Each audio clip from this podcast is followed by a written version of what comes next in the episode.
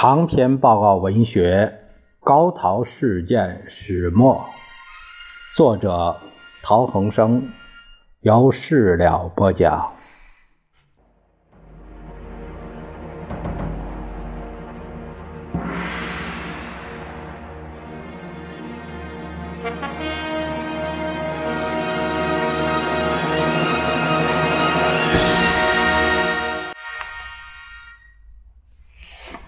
咱们今天看看是陶希圣他致何资权这个书信集，呃，这个附录啊，我们看附录部分。附录部分这个这里有一个前言，是说这里所收的信，除第一封是写于一九三九年六月五日，陶师在香港去。上海之前，其余都是他从上海回香港之后写的，时间是在一九四零年一月二十七日到一九四一年十一月二十一日之间，香港沦入日本军之前。香港沦陷以后，陶师他这个处境最为危险。我在这个是这个这这个我就是指的合资权了。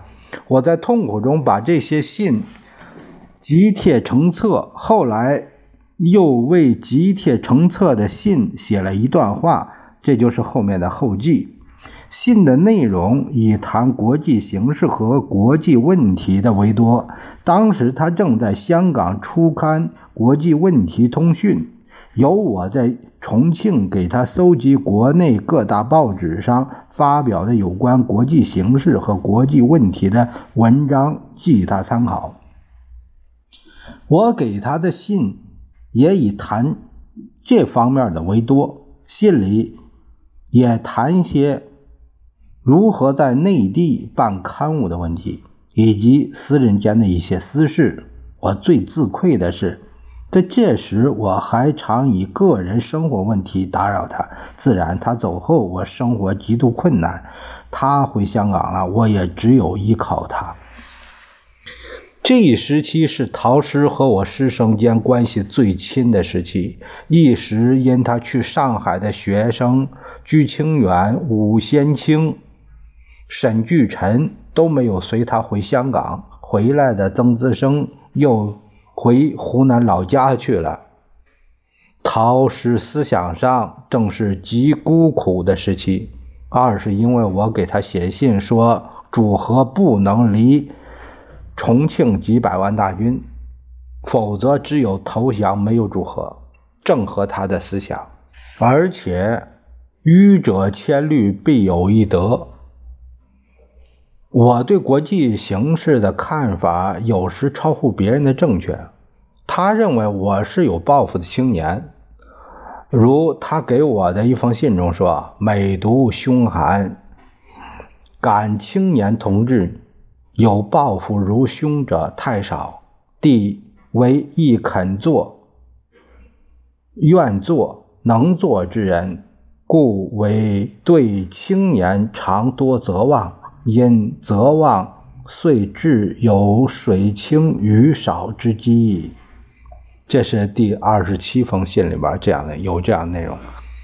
他没有看到我是个不识时务的书生，我有些像他，但没有他的聪明才华。我爱国、热情、有理想、公正、少私，但对世事人情，特别对。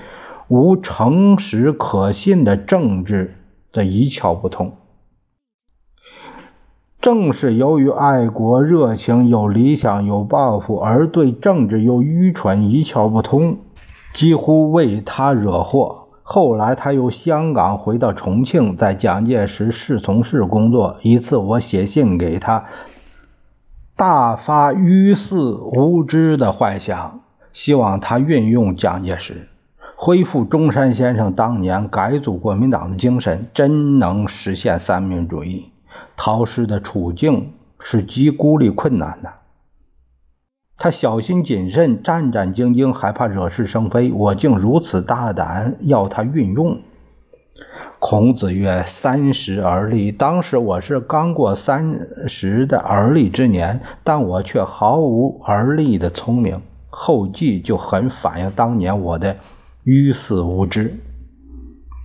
一九八七年到一九八八年，我在西雅图华盛顿大学做访问教授一年。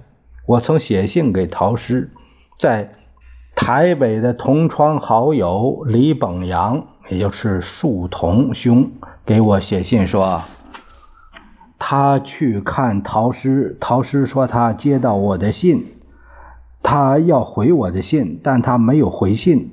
没有回信的原因，我猜想有二：第一，他对我1950年由美国回大陆未去台湾不谅解；第二，出于爱护我之心，他怕。和我的通讯来往影响我回大陆后的生活和工作，也或者二者兼而有之吧。人老了，心会什么都看淡的。少堂兄曾要我对这些书信做注释和说明，这是应该的，但我现在没时间，只好四之来日了。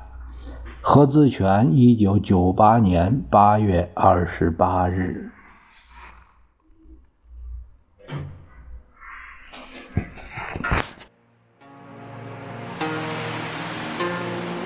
滚滚长江东逝水。